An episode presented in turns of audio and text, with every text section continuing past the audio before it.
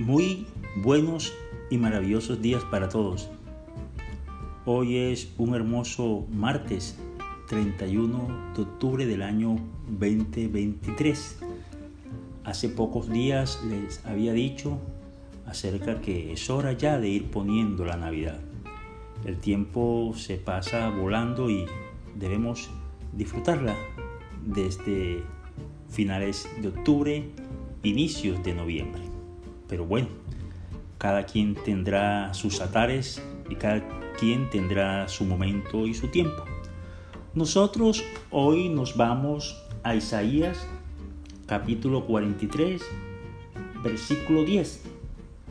Ustedes son mis testigos, dice Yahvé, y son mi servidor, que he elegido, sépanlo pues y crean en mí, y comprendan que yo soy.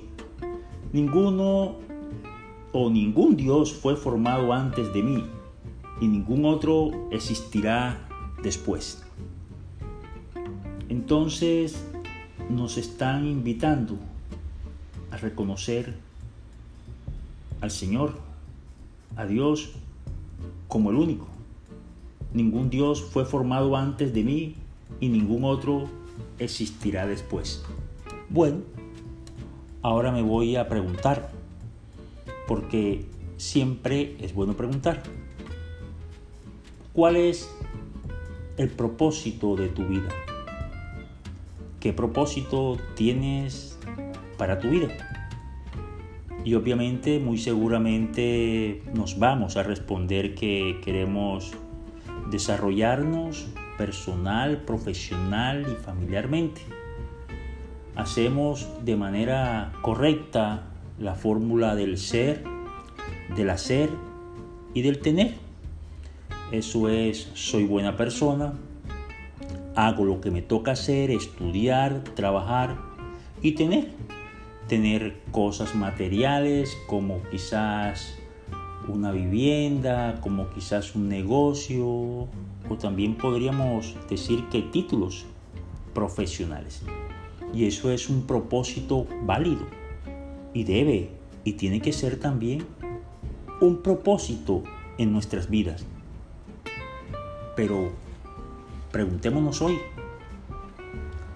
en esos propósitos de vida que te has formado, ¿cuál es el propósito de Dios en tu vida? ¿Tienes algún propósito con Él o para Él? ¿Será que dentro de tus propósitos estar conocer, convivir y comulgar con Dios nuestro Señor? ¿O lo dejas, como decimos, a la suerte, al arbitrio, a ver cómo llega y cuándo llega? Pues no. Así como desde muy temprana edad te proyectas en tu carrera profesional, así como ya teniendo algunos recursos te proyectas tener algunos bienes materiales, qué bueno, qué bonito, qué lindo sería también que viniera acompañado de aquello el propósito de tener, establecer y fortalecer a Dios en tu vida. Eso es en nuestros corazones. Entonces, que hoy sea un día para replantear esos propósitos. Revisa un Cheslit y mira y determina en dónde está el propósito de Dios en tu vida. ¿Saben para qué estamos aquí en la tierra? ¿Y sabe por qué Dios cumplió con ese propósito de darnos vida y vida en abundancia? Para que nosotros tuviéramos el propósito de vivir en la vida de Dios. Entonces, les doy un abrazo y ojalá podamos replantear esos propósitos y tener a Dios como propósito de nuestras vidas. Se les quiere de manera infinita y no se olviden. Tenemos una cita pronto.